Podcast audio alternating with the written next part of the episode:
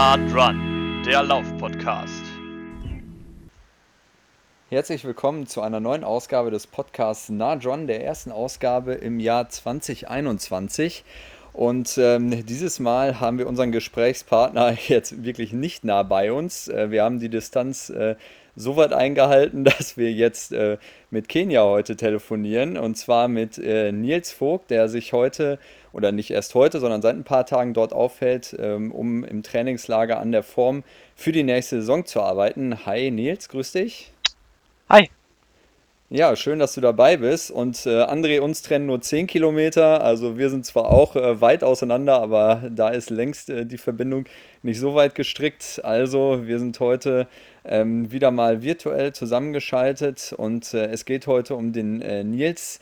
Nils Vogt, der von der LG Brillux Münster ähm, in 2018 zur TV Wattenscheid rüber gewechselt ist und ähm, ja, während dieser Zeit äh, einige äh, große Erfolge schon erringen konnte. Der ein oder andere wird es vielleicht im letzten Jahr mitbekommen haben. Dort hat Nils dann bei der U23 EM in Gefle äh, mit dem vierten Platz über 10.000 Meter wirklich für ein Ausrufezeichen äh, gesorgt, hat da auch seine bisherige Bestzeit ähm, über 10.000 Meter aufgeschnellt, knapp unter 29 Minuten mit 28,54 und äh, in Wattenscheid, das ähm, wissen vielleicht auch einige von euch, ist ja wirklich eine illustre Trainingsgruppe, die dort äh, wirklich im Landstreckenbereich unterwegs ist, mit Amanal Petros, der erst vor kurzem in Valencia den äh, deutschen Marathonrekord ähm, ja, deutlich verbessert hat, äh, den vorher Anne Gabius gehalten hat. Jetzt mit knapp über 2 Stunden 7 mit Henrik Pfeiffer, Tom Gröschel und Jonas Koller. Und äh, die alle werden trainiert äh, vom Coach Tono Kirschbaum, äh, ebenfalls ursprünglich Münsteraner. Und äh, Nils wird uns heute einfach mal ein bisschen darüber erzählen, natürlich zu Beginn, wie es so gerade in Kenia ist, ähm, was so die Planungen für 2021 sind und natürlich, ja, wie das Ganze unter den speziellen Bedingungen, die natürlich ja jetzt gerade äh, deutlich von Corona bestimmt werden, so abläuft. Äh, André, dich hätte ich fast vergessen. Ich grüße ins ferne Dülmen. ja, vielen Dank, dass ich auch noch was sagen darf. Hallo Nils, schön, dass du da bist. Hi, danke, dass ich da sein darf. ja, ich würde einfach mal äh, eine ganz blöde Frage stellen. Kenia, geil. Wie ist es da gerade und wie geht's dir? Ah, mir geht's äh, echt gut hier. Ähm, wir sind jetzt seit drei Tagen hier. Ich bin mit dem Maximilian Tovic schon mal vorgeflogen und die anderen aus meiner Trainingsgruppe werden dann in ein paar Tagen auch noch folgen. Ähm, ja, wir haben hier, ich habe gerade gehört oder heute Vormittag gehört, dass es in Deutschland äh, nicht so schön ist mit den Wetterbedingungen, aber wir sind hier richtig gut aufgestellt, äh, ungefähr 18 Grad ähm, Sonne, also von der Seite kann ich mich überhaupt nicht beklagen. Ja, hört sich doch super an. Also bestes Urlaubs- und Trainingswetter, aber die, die Höhenluft ist wahrscheinlich noch. Wie hoch bist du gerade ungefähr? Ähm, das ist 2300 Meter knapp hier, fast 2400 Meter und äh, das macht einem doch ein bisschen zu schaffen. gerade an den ersten Tagen ähm, ist da ganz ruhiges Training angesagt, äh, Akklimatisation ich weiß gar nicht, ob ich das Wort richtig ausspreche, auf jeden Fall Anpassung an die Höhe. Ähm, da sind nur ein paar ähm, lockere Dauerläufe bis jetzt drin gewesen und morgen geht es dann aber auch schon ähm, mit dem ersten Tempo-Dauerlauf los. Wie lange bleibt ihr da? Ähm, ich werde für knapp sechs Wochen hier bleiben, ähm, auch wegen der Corona-Zeit, weil ich, ähm, klar, manche oder Hauptsächlich ist es äh, eher ein Problem, ähm, dass zum Beispiel die Uni online stattfindet. Für mich in diesem Fall ist es äh, sehr gut, sehr praktisch, weil ich dann ähm, auch länger hier oben bleiben kann und dann erst zu den Klausuren zurückkommen muss. Ja, hört sich alles sehr spannend an. Aber erzähl doch mal ein bisschen mehr hier. Wie seid ihr untergebracht? Wie sieht's da aus? Stabiles Internet scheint ihr zu haben, sonst könnten wir nicht so schön flüssig aufzeichnen. Wir sind hier im Carriview Hotel. Das ist so das ähm, Stammhotel der Deutschen in Eton. Ähm, es gibt auch noch ein paar andere äh, Accommodations hier, aber das ist das, wo ähm, ja, die Deutschen immer hingehen und äh, das ist meiner Meinung nach auch das Schönste und das äh, westlichste, was man hier finden kann mit dem äh, besten Standard. Man kann es nicht ganz mit einem äh, standardisierten Hotel zu Hause vergleichen, ähm, aber es hat auf jeden Fall seinen Charme. Mhm. Ähm, das mit dem Internet funktioniert für mich so gut, weil ich mir am Airport erstmal ein dickes Datenvolumen, mobiles Datenpaket äh, gekauft habe und äh, das ist hier echt wahnsinnig gut. Ähm, WLAN ist ein bisschen schwierig, aber gerade mobile Daten sind hier fast besser als zu Hause. Ja, das äh, kann ich mir vorstellen. Also äh, speziell in diesem Jahr wurde auch viel darüber diskutiert, wie die Internetqualität in Deutschland ist. Und da sind wir auch wirklich weltweit jetzt nicht äh, auf den Spitzenplätzen unterwegs. Ähm, aber freut uns natürlich umso mehr, dass das so gut funktioniert. Äh, wie sieht denn euer Tagesablauf da jetzt gerade in Kenia aus? Du hast jetzt gerade gesagt, ihr seid jetzt erstmal, ich meine, vor zwei Tagen angekommen oder du jetzt, ne? Ähm, was habt ihr bisher so gemacht und wie strukturiert sich das so in den nächsten Tagen? Ähm, also erstmal auch ein bisschen wegen der Zeitumstellung und wegen dem Flug haben wir es nochmal mit dem Tagesablauf ein bisschen relaxter angehen lassen. Ähm, Mhm. aufstehen so gegen sieben. Das ist dann, da muss man auch schon hier aufstehen, weil die Sonne doch äh, relativ stark scheint dann schon morgens. Ähm, und dann äh, laufen 9.30 Uhr, 10 Uhr. Ähm, und dann später nochmal um 16, 17 Uhr eine zweite Einheit gehabt. Ähm, ich denke aber, das wird sich jetzt in den nächsten Tagen auch immer weiter nach vorne verschieben. Einmal, weil man äh, hier morgens äh, deutlich angenehmer trainieren kann, noch mit den Temperaturen, ähm, dem Wind und äh, es ist irgendwie eine Tradition hier. Ich weiß auch nicht warum, aber ähm, hier die Kenianer stehen hier um 5.30 Uhr äh, die auf. Die meisten Ausländer trainieren auch so früh. Ähm, ich habe mich noch nicht ganz damit angefreundet, aber sehe schon, äh, dass es auch bei uns jetzt eher in die Richtung gehen wird, dass wir um 6, äh, 7 Uhr dann äh, schon mit dem Training anfangen werden. Mhm. Gerade wenn der Amanai kommt, äh, der ist da auch ein ganz, ganz großer Fan von, äh, ganz früh morgens zu trainieren.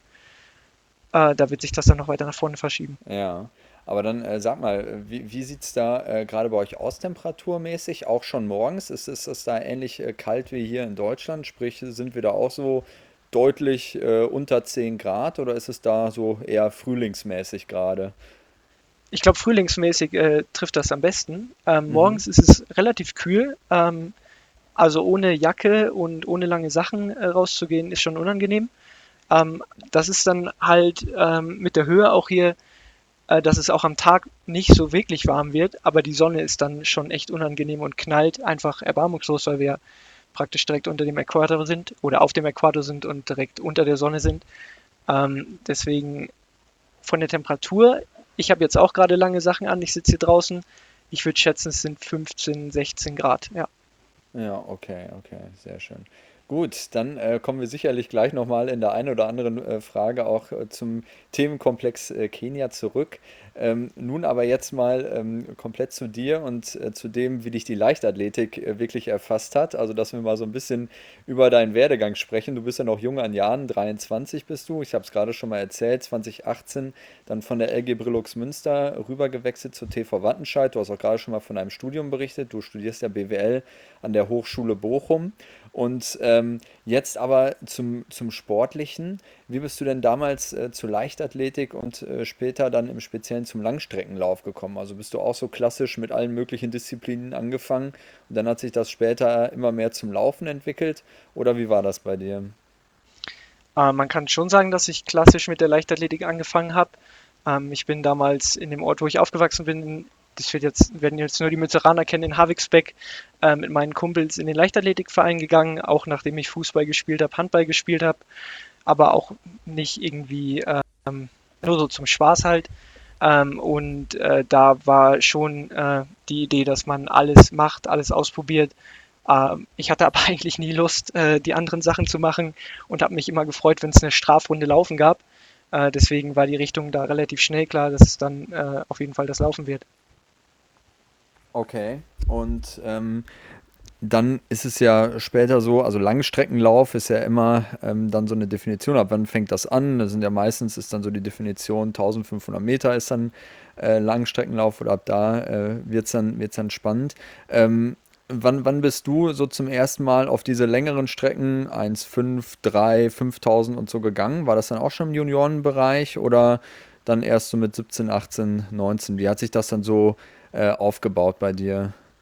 Na, das war, das war schon in der Jugend. Ähm, ich bin dann mit 15 wirklich in die Laufgruppe von der damals noch LG Ratio Münster gekommen, äh, mit dem Trainer Jörg Ritus und ähm, weil da einfach das Potenzial da war an der Stelle und ich das auch machen wollte, äh, als er mich dann eingeladen hat, in, hat, in die Gruppe zu wechseln, ähm, bin ich da eigentlich relativ schnell rübergegangen.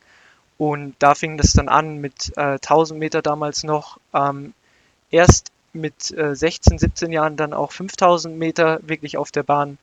Ähm, an, am Anfang auch bei den deutschen Jugendmeisterschaften mit einem zweiten und dritten Platz über die 5000 Meter.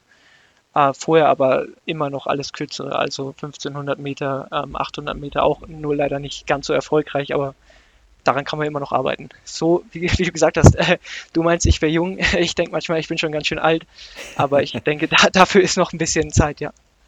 Ja, ähm, du hast, äh, oder René hat es gerade angedeutet, warst schon bei zwei verschiedenen größeren Teams aktiv. Kannst du irgendwie beschreiben, gibt es da Unterschiede in den Vereinen oder äh, ähneln die sich von der Struktur her? Ja, der Unterschied zwischen ähm, der EG Brelux Münster und dem TV Wattenscheid ist einfach relativ stark. Es ist gar nicht so einfach, da einen Vergleich zu, äh, zu ziehen, weil die Brelux Münster einfach ganz stark auf den Nachwuchs setzt und der TV Wattenscheid mit äh, etablierten Spitzenathleten wie Pamela Dudkewitz zum Beispiel da ganz andere ähm, Ziele auch verfolgt. Ähm, das Training, der Trainings, das Training, der Trainingsablauf, die Trainingszeiten sind bei Brelux halt auf die Schüler ausgelegt und beim TV Wattenscheid darauf wirklich äh, Spitzenleistungen zu erzielen. Ja, das heißt also wirklich äh, auf den Profisport äh, gerichtet. Und ähm, sonst, wenn du, du hast es jetzt gerade so ein bisschen ähm, von der Fokussierung her äh, aufgemacht, diese Unterschiede. Ähm, wie sieht es denn auch wirklich von der Infrastruktur aus? Also ich meine, äh, in Wattenscheid oder in Bochum, das wird ja auch als Olympiastützpunkt geführt, richtig? Ähm, Doch, richtig, ja. Genau, also welche äh, infrastrukturellen Unterschiede gibt es denn da auch ganz konkret? Ja, genau. Also der TV Wattenscheid ähm, ist dem Olympiastützpunkt angeschlossen. Die sind in dem gleichen Gebäudekomplex praktisch. In Münster hat man die, den Vorteil, dass man eine Leichtathletikhalle da hat. Das gibt es jetzt in Bochum nicht. Aber das Ruhrgebiet ist ja so kompakt, dass es da kein Problem ist, auch mal nach Dortmund zu fahren. Aber generell äh, in Wattenscheid hat man halt äh, die Ausstattung für Physiotherapie, für ähm, Regenerationsmaßnahmen wie Eistonnen, äh, Entmüdungsbecken, eine Sauna gibt es da, die ich allerdings noch nie genutzt habe. Ähm, da ist ein Sportinternat angeschlossen. Ähm, das ist schon äh, dann nochmal ein Stück höher und meiner Meinung nach auch eins der besten äh, Orte für Leichtathletik in Deutschland. Mhm. Vielleicht möchte ich ja mal kurz einhaken, wie, äh, das hat René vorhin auch schon mal angesprochen, dein BWL-Studium. Ähm, wie sieht denn dein normaler Alltag aus, wenn du nicht mal kurz nach Kenia rüberfliegst und im Trainingslager steckst? Äh, wie, wie bestimmend ist der Sport für deinen Alltag? Ähm, der Sport, gerade in der Trainingsgruppe von Tono, ist schon so das äh, Elementare in meinem Tagesablauf. Ähm, ich baue da äh, ein bisschen ähm, meine Uni drumherum, äh, halt auch Rücksprachen mit Tono und sage dann, da muss ich in die Uni, da kann ich nicht irgendwas rumbasteln. Ähm, und dann wird das auch berücksichtigt. Aber generell ist das eher so, dass ich ähm, in meinem Studiengang mir die verschiedenen äh, Module raussuche und dann auch gucke, wie das in, in, das Training passt, wie das in die Trainingszeiten passt. Es gibt da bei mir ähm, drei Züge in meinem Studiengang und da kann man sich immer die Stundenpläne so ein bisschen zusammenmixen, wie es gerade passt. Ähm, meistens ist Training halt um 10 Uhr morgens und dann nochmal äh, um 16, 17 Uhr abends. Und ähm, dazwischen mache ich es dann so, ich bin entweder vorher von 8 bis 10 in der Uni, gucke dann halt, dass ich schnell zum Training komme ähm, und fahre dann mittags nochmal hin, was jetzt halt in der Corona-Zeit auch weggefallen ist, was irgendwie auch ein relativ großer Stressfaktor ist, ähm, wenn man, wenn der wegfällt und man einfach alles zu Hause ähm, am Rechner machen kann. Würdest du dir denn manchmal wünschen, dass sportliche Förderung in Deutschland so viel besser ist, dass du dir das Studium in Anführungszeichen knicken könntest und dich komplett auf den Sport konzentrieren könntest? Oder siehst du das Studium auch so ein bisschen erstens als Grundstein für die Zukunft und zweitens als Ausgleich zum Sport? Auf jeden Fall das Zweite. Also ähm, nur zu trainieren, ähm, dafür ist der Tag tatsächlich dann doch zu lang. Ähm, und äh, sich auch im Kopf weiterzuentwickeln, ist absolut wichtig. Also man will ja auch als Person irgendwie wachsen. Ähm, deswegen, manche Menschen äh, sind so gut, dass sie halt, oder manche Athleten sind so gut, dass sie halt dieses Studium nicht brauchen und äh, sind auch vom Kopf so weit, dass sie nicht ähm, irgendwie Angst kriegen, dass sie in der Zukunft irgendwas sondern wirklich ihre komplette Karte auf den Sport setzen können.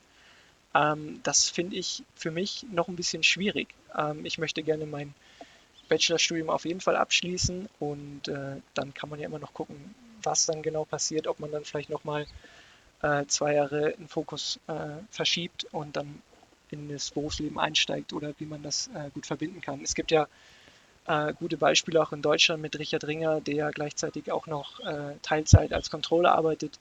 Und das sind schon die Leute, an denen man sich da orientieren kann. Ja, das hört sich doch gut an. Bekommst du dann irgendeine Art von Förderung? Finanziell bin ich äh, seit 2019 glücklicherweise äh, ein bisschen besser aufgestellt. Ähm, durch den vierten Platz bei der U23M bin ich auch in den Perspektivkader des, äh, ja, des CFVs gekommen ähm, und kriege dann auch Sporthilfe und ähm, vom Verein Unterstützung. Ähm, habe mich dieses Jahr auch noch für ein Sportstipendium beworben und äh, das wurde jetzt äh, letzten Monat auch bewilligt. Ähm, das heißt, da mache ich mir nicht so viel Sorgen, sondern kann mich dann wirklich auf meine wichtigen Sachen ähm, Sport und nebenbei Uni konzentrieren. Mhm. Ja, hört sich sehr gut an. Äh, du hast es ja gerade erzählt, der vierte Platz bei der U23 EM. Der hat dann wirklich äh, da auch nochmal an der Stelle für einen äh, Schub gesorgt. Ähm, mich interessiert jetzt vor allen Dingen oder uns interessiert vor allem jetzt auch nochmal dieses Zusammenspiel in der Trainingsgruppe. Ich hatte ja gerade auch schon mal die Namen erwähnt, du hast es auch zwischendurch schon mal fa äh, fallen lassen mit dem Amanal Petros, Hendrik Pfeiffer, Tom Gröschel, Jonas Koller ähm, und äh, du bist ja jetzt auch noch mit einem weiteren ähm, Mannschaftskameraden äh, dort. Äh, ist der auch bei euch in der Trainingsgruppe? Nennst du den Namen nochmal? Äh, äh, Maximilian Torwitt war im Sommer noch bei uns in der Trainingsgruppe ah, okay. durch ähm, Tonos Renteneintritt hat sich das aber beim TV Wattenscheid auch ein bisschen verschoben und Markus Kubilis okay. ist jetzt der neue Trainer beim TV Wattenscheid. Aber wir ja. haben halt eine gute Verbindung, sind gut befreundet und ah, okay. ähm, er ist jetzt spontan so auch noch mitgekommen, ja. Ja, ja sehr schön, sehr schön. Ähm, und da äh, finde ich ja immer besonders interessant, äh, wenn man mit so vielen äh, Top-Athleten unterwegs ist. Ähm, mit, mit sechs, sieben Athleten, die da in einer Gruppe ähm, unterwegs sind. Ähm, wie wird da so eine Trainingsplanung koordiniert? Wie wird eine Trainingssteuerung koordiniert? Ähm, ihr seid ja auf unterschiedlichen Leistungsniveaus. Ich denke, das kann man wirklich äh, so sagen. Der Amanal äh, ist da sicherlich äh, relativ weit vorne. Jetzt auch nochmal mit dem Ausrufezeichen deutschen Marathonrekord äh, gesetzt. Ähm, da frage ich mich immer so, inwiefern äh, kann man da überhaupt äh, gemeinsam trainieren? Was, was trainiert ihr gemeinsam? Also was kann man gemeinsam in so einer Gruppe trainieren, damit jeder ja auch wirklich an sein individuelles Leistungsmaximum kommen kann? Ähm, ich denke, das ist jetzt überraschend, aber ich, ich meine schon, dass es relativ viel ist, was wir zusammen machen. Mhm. Ähm, vor allen Dingen die wichtigen Sachen. Also Laufen ist ja eine Einzelsportart und da ist es einfach auch für den Kopf und für das Wohlbefinden ganz wichtig, dass man äh, auch Leute um sich herum hat. Und äh, da ist es dann schon mal super, wenn man sich um 10 Uhr trifft, äh, zusammen einläuft, äh, zusammen Lauf-ABC macht und zusammen ausläuft. Und ähm, auch dazwischen ist es nicht so, dass wir äh, unterschiedliche Sachen machen. Also ähm, es ist häufig so, dass wir äh, gemeinsam beginnen, ähm, ein ähnliches Trainingsprogramm haben, das sich dann aber hinten raus äh, für jeden anders entwickelt. Dann gibt Tone auch Vorgaben, äh, sagt, Amanal, halte dich zurück bis zum bestimmten Punkt und dann kannst du machen, was du möchtest. Ähm, oder dass man halt auch versucht dran zu bleiben und ähm, wenn es dann äh, erlaubt ist, äh, sich äh, die Einheit halt mit den anderen zu beenden, ähm, da ist es eigentlich so, dass wir ziemlich viel zusammen machen. Klar, okay. Amanal ist da vielleicht nochmal äh, jetzt äh, eine Ausnahme, weil er auch öfter in Kenia hier ist, um zu trainieren. Und sich dann hier äh, seine, ja, seiner kenianischen Trainingsgruppe, will ich nicht sagen, anschließt, aber er hat hier schon ein paar Leute, mit denen er da trainiert. Ähm, aber wenn wir zu Hause sind, ähm, die Kerneinheiten machen wir zusammen, Dauerläufe, da geht es dann doch noch weiter auseinander. Ähm, ja. Kannst du mal ein Beispiel nennen? Was ist eine Kerneinheit? Was kann man sich darunter vorstellen? Ne, ich habe jetzt Kerneinheiten mal so gefasst, äh, Bahntraining. Also ähm, mhm, okay. ich habe jetzt mal gesagt, Dauerläufe sind äh, das Training, was nebenher läuft. Und ähm, Kerneinheiten sind, ist jetzt tatsächlich ein blödes Wort dafür äh, ich sag mal jetzt, äh, simple Bahneinheiten, die äh, so Brot- und Buttereinheiten könnte man die jetzt vielleicht bezeichnen, ähm, wo man jetzt nicht irgendwelche großartigen Leistungen äh, erbringen muss im Training, sondern die man halt abspulen muss. Ähm, okay. Wenn es jetzt wirklich um Kerneinheiten geht, wirklich äh, wettkampfspezifische Vorbereitung, da geht es dann tatsächlich nochmal auseinander. Zuletzt halt halt Tom seine Marathonvorbereitung äh, auch in Deutschland absolviert, Amana war in Kenia und da habe ich viel mit ihm und Hendrik trainiert, Äh, vielleicht haben die dann hinten raus nochmal zwei Kilometer mehr gemacht oder haben dann den Langdauerlauf ähm, 32 anstatt 30 Kilometer gemacht, aber halt mit Endbeschleunigung hinten raus, aber äh, Ja. so weit geht das dann nicht auseinander. Ah, okay, okay. Gut. Und äh, nur noch mal äh, für alle, die äh, Brot- und Buttergeschäft bei euch äh, vielleicht äh, nicht so ganz auf dem Schirm haben, was das äh, bedeutet. Äh, kannst du da mal exemplarisch äh, sagen, was, was das ist? So eine, so eine typische Einheit? Klar, gerade im Winter ähm, sind das zum Beispiel Hügelläufe, äh, 200, 300 Meter Hügelläufe, Ja, ähm, dann vielleicht äh, später dann auch 300 auf der Bahn. Das sind so Sachen, die man halt abspult oder kontrollierte Tempodauerläufe, die, ähm, die halt, wo man, wo sich keiner jetzt, wo keiner ein Held wird, wenn er, wenn er da jetzt an dem Tag die Superleistung erbringt im Training, sondern ja, das ja. sind halt so Sachen, die, die einfach abgespult werden müssen. Okay. Also wir können äh, für uns festhalten, also ihr macht äh, durchaus sehr, sehr viele Einheiten gemeinsam und dann ist es ähm, immer so, dass hinten heraus vielleicht nochmal einige Kilometer mehr machen oder sich dann ähm, nach, ähm, ja, keine Ahnung, 20, 25 Kilometern nochmal vielleicht absetzen, nochmal mit einer Endbeschleunigung arbeiten oder so. Ähm, aber trotzdem seid ihr vorher äh, gemeinsam unterwegs und ähm, lauft dann viele Einheiten zusammen. Ja. Das ist richtig, genau, ja. Okay. Ähm, welche Rolle spielt denn Athletiktraining in eurem äh, Wochenablauf? Also habt ihr da feste Einheiten, wo ihr auch ähm, an Stabili an Stabilität und so weiter arbeitet?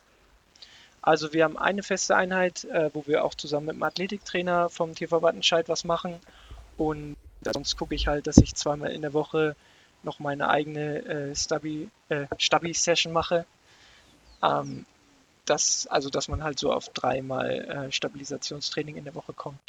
Ja. Das ist jetzt ähm, vielleicht nicht so was ganz Besonderes, dass da irgendwie auf die super individuellen Schwächen geachtet wird, sondern das ist einfach, ähm, wenn der, wenn der Athletiktrainer halt da ist, dass, dass wir dann mit ihm einen Zirkel machen und dass er schon darauf achtet, dass, dass die Bewegungsausführungen alle sauber sind. Aber es ist jetzt nicht so, dass, keine Ahnung, wie man sich das vielleicht vorstellen würde, äh, dass da jetzt hochkomplexe Übungen sind, die dann ausgeführt werden. Ja, ja, genau. Und äh, das macht ihr auch ähm, meistens gemeinsam, oder? Genau, das machen wir dann gemeinsam, äh, einmal in der Woche Ja, und äh, die zweimal, die mache ich dann für mich alleine, ja. ja, ja, okay, sehr gut. Ja, also das waren schon mal ganz äh, spannende Einblicke. Hatte ich mir ehrlicherweise äh, anders vorgestellt, dass es in so einer Trainingsgruppe, wo ja dann auch unterschiedliche ähm, Niveaus, ganz einfach vielleicht auch schon durch Erfahrung und äh, sonst was äh, bestehen, dass es dann trotzdem so viele gemeinsame Läufe gibt, so viele gemeinsame Einheiten. Ähm, und wir haben jetzt auch gerade gehört, Athletiktraining gehört dazu. Ähm, sicherlich auch ähm, viel dann im Bereich der Verletzungsprophylaxe, ähm, die da natürlich auch immer im Vordergrund steht. Und ähm, wenn man sich so intensiver mit dir beschäftigt, äh, dann äh, stößt man auch relativ äh, schnell darauf, dass du früher doch auch einige Verletzungsprobleme gehabt äh, hast. Ähm, und ich gehe mal davon aus, dass speziell jetzt in den letzten Jahren, auch wo du in Wattenscheid warst, du hast auch gerade davon gesprochen, dass natürlich äh, dort dann auch äh, von der Infrastruktur her vielleicht auch andere Gegebenheiten vorherrschen, äh, wo man sich dann vielleicht auch mal ein bisschen näher damit beschäftigen kann mit seinen Schwachstellen. Ähm, konntest du äh, diese, diese Verletzungsthematiken deiner Meinung nach nachhaltig äh, ausräumen und äh, bist nun von diesen Sorgen etwas befreit? Und was hast du dafür getan? Ah, ich glaube nicht, dass ich äh, für immer von Verletzungssorgen befreit bin. Ja gut, Ähm, das nicht, aber zurzeit fühlst du dich gut. zurzeit fühle ich mich äh, gut, das stimmt. Ähm, ja, das ist aber auch richtig, dass es in meinem, in meiner Läuferkarriere ein paar Inkonsistenten gab bis jetzt. Ähm, ich kann auch gar nicht genau sagen, wo die hergeführt haben. Ähm, das waren, äh, ich hatte dann echt Trainingsausfälle von äh, sechs bis acht Wochen teilweise und ich, es ist, es klingt jetzt vielleicht anders, als man sich das vorstellt, aber ich äh, denke auch, dass es ein bisschen ähm, Stress und äh, Kopf- und Sorgen bedingt ist, wenn man äh, es nicht wirklich schafft, auf seinen Körper zu achten und wirklich auf seinen Körper zu hören, sondern ähm, über, über Schmerzen auch drüber trainiert, dann kommt man halt schneller mal in so Verletzungsprobleme rein. Und äh, ich glaube, das ist der größte Punkt, den wir geändert haben bei Tono, ist, dass ich äh, mehr auf meinen Körper höre und ähm, Tono sage, okay, Tono, es geht jetzt nicht gut.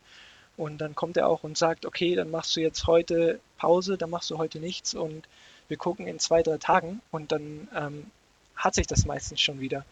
Äh, ich hatte früher als Schüler eher oft die Sorge, dass ich irgendwas verpasse und dann ähm, in den Schmerz reingelaufen bin und das hat sich nie ausgezahlt. Also an der Stelle lieber äh, zwei, drei Tage Pause machen und warten, bis es weg ist. Äh, da hat man mehr von, als wenn man dann sechs bis acht Wochen mit irgendwas äh, rumhängt.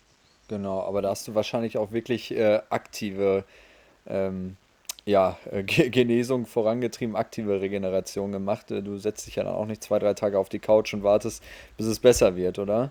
Also, nee, das ist richtig. Also ähm, genau. dann halt Physio besuchen. Ähm, das ja. ist auch deutlich einfacher bei Wattenscheid, ähm, dass man nicht eine halbe Stunde zum nächsten Physio fahren muss, sondern äh, dass er direkt am OSP auch angeschlossen ist. Ähm, dann versuche ich jeden Tag eine halbe Stunde zu dehnen, äh, Nachbereitung, Vorbereitung zu betreiben. Das ist äh, natürlich auch ein ganz wichtiger Baustein, ja. Mhm. Und wie äh, fließt da die ganze Ernährung mit rein? Verfolgst du irgendeinen bestimmten Ernährungsplan? Ja, also seitdem ich äh, in der Trainingsgruppe bin bei Tono, ähm, arbeiten wir nach dem Anton äh, Ernährungsprozess, äh, ich fange nochmal an, nach dem Anton ähm, Ernährungskonzept. Und das steht für Antioxidants, Natural, Timely, Organic und Nutritious. Äh, also eigentlich ganz normal essen, äh, vernünftig essen, nicht hungern.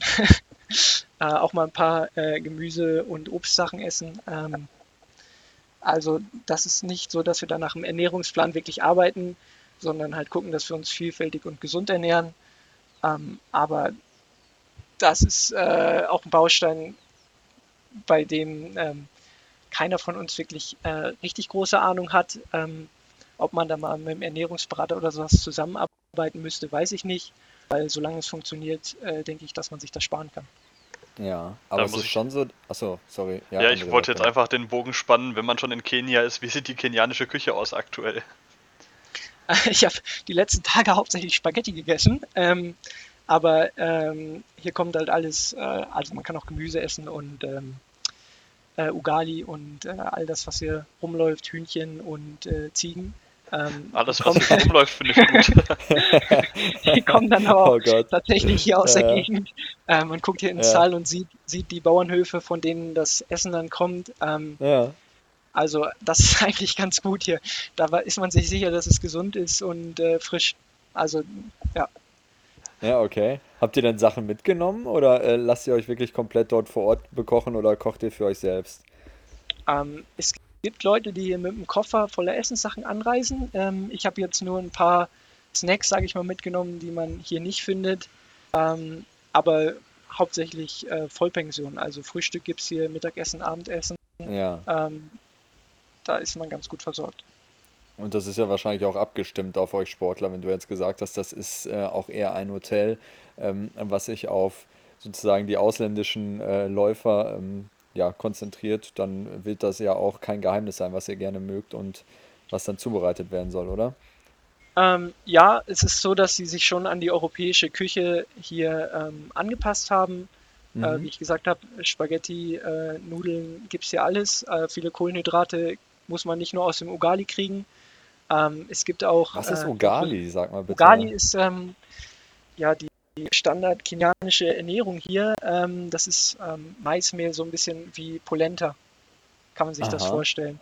Okay. Sonst gibt es ja auch Chapati, das ist so ähm, ja, geröstetes Brot, fladenmäßig.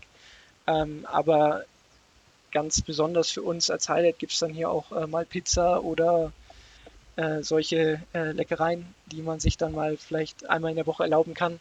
Ähm, es ist aber halt so, dass die haben sich in der Form hier abgestimmt, als es die Kost relativ leicht verträglich, verträglich ist und man nicht ähm, mit äh, Magenproblemen hier durch die laufen muss.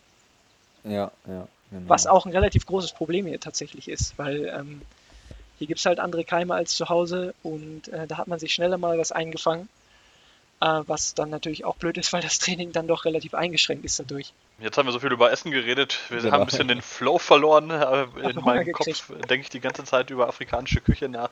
lass, lass, uns einfach mal eine ganz, ganz plumpe Frage stellen. Äh, warum trainierst du überhaupt aktuell? Arbeitest du auf irgendein bestimmtes Ziel hin? Ich hoffe, dass ich im Februar, Ende Februar einen Halbmarathon laufen kann. Äh, das ist auch der Grund, warum ich gerade hier oben bin. Ähm, es ist schwierig. Ich habe ein paar Gespräche gehabt, ähm, ob welche stattfinden, entweder Hannover oder Dresden, vielleicht in Neapel. Ähm, bessere Halbmarathons kriege ich nicht, weil ich halt keine Halbmarathonzeit stehen habe. Deswegen muss ich so ein bisschen gucken, was ich kriege und dann das Beste daraus machen. Äh, deswegen hoffe ich ganz stark, dass irgendwas Ende Februar stattfindet. Sonst muss man das hier als allgemeine Saisonvorbereitung sehen. Ja, genau. In Dresden äh, war ja jetzt auch vor kurzem äh, noch diese, diese Einladungsrennen, wo dann, glaube ich, im Schlossgarten 10 Kilometer und Halbmarathon gerannt wurde, wenn ich das äh, noch richtig im Kopf habe. Ähm, das korrekt, wird wahrscheinlich die ähnliche Strecke wieder sein, ne? Oder vielleicht sogar die, die gleiche, ne? Ich denke, das wird dann die gleiche sein, ja. ja. Und Ja, ähm, da sind ja auch gute Zeiten gelaufen worden.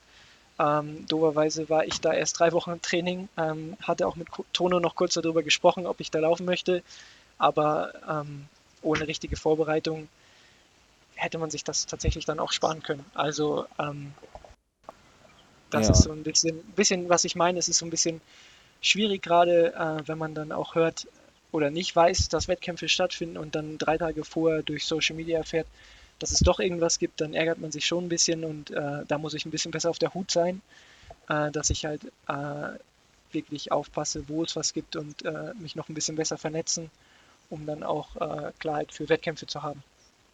ja, ja. Ich glaube, das ist zurzeit auch wirklich ein, ein ganz großer äh, Schwachpunkt auch so in der Kommunikation. Erstens, ich glaube, auch für die Veranstalter ist es nicht sehr einfach, weil die leben natürlich mit den gleichen Widrigkeiten und Unsicherheiten wie ihr zurzeit, sind natürlich auch dermaßen davon abhängig, ähm, was behördlich gerade angesagt ist. Und das äh, kann ja auch wirklich, was vor zwei Wochen noch gegolten hat, kann ja dann mit der nächsten äh, Beschlusslage vielleicht auch schon wieder äh, einkassiert sein. Aus gutem Grund natürlich, aber das macht es natürlich auch manchmal schwierig. Aber vollkommen richtig, wie du sagst, das immer alles auf dem Schirm zu haben, wo gerade was möglich ist und wo man dann auch reinrutschen kann, ist bestimmt nicht einfach, ganz sicher. Ja. Nee, Aber da haben auch dann, andere Leute äh, Probleme, dass dann ähm, Startfelder schon voll sind, äh, mh, Wettkämpfe, die man gerne laufen würde, äh, so nicht für einen selbst möglich sind. Also ich meine, das Jahr 2020 war ja für den Laufsport eigentlich ein Wahnsinnsjahr mit so vielen Weltrekorden, äh, ja klar. aber gleichzeitig auf der anderen Seite auch äh, so viele Menschen, die nicht laufen konnten. Ich spreche jetzt von mir, aber ich sehe auch, dass äh, in den, in den Schüler- und Jugendklassen im Breitensport, da ging ja überhaupt nichts. Ich hatte ja Glück, dass ich überhaupt an ein paar Wettkämpfen teilnehmen konnte. Ja, richtig. Ja, der Breitensport total. Also das äh, lebt zurzeit nur vom inneren Antrieb und vielleicht von äh, eigenen äh, Trainingsläufen, die man dann als äh, ja, vermeintlichen Wettkampflauf dann so ein bisschen umdeutet. Ähm, das ist wirklich schwierig. Ähm, das Und ist äh, total richtig. ich finde, Ja, das ist auch noch gut. eine größere Hm? Herausforderung, ähm, weil ich meine, warum macht man den Sport? Warum?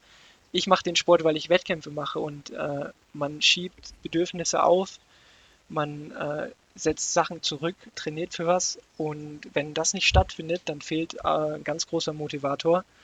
Ja, Und wenn man, wenn, wenn man die Aussicht hat, dass es gar nicht mehr stattfindet, dann ist es, kann ich mir richtig vorstellen, dass es absolut schwierig ist, sich zu motivieren. Klar, man kann noch laufen gehen, aber sich in jedem Training dann äh, mit den Gedanken an Höchstleistung äh, darauf hin zu trainieren, das ist dann schwierig, ja. ja, genau. Aber gut, dann nochmal ähm, zurückgekommen. Also Ende Februar hoffentlich ein Halbmarathon. Ähm, das heißt also, du möchtest äh, länger laufen als die bisher äh, größte Länge wahrscheinlich. Oder ich glaube, du bist schon mal von Werl nach Soest auch gelaufen, also 15 Kilometer Wettkampf. Ja, Halbmarathon bist du natürlich auch schon mal gelaufen in Berlin, habe ich gesehen. Ähm, aber das soll jetzt äh, auf jeden Fall.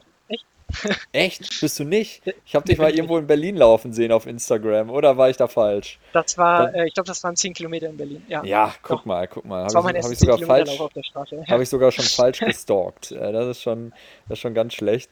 Ja, Wahrheit. ge- genau. Wie, wie auch immer, richtig. Aber auf jeden Fall, ähm, Halbmarathon ist so dein, dein äh, nächstes Ziel und dann wahrscheinlich perspektivisch.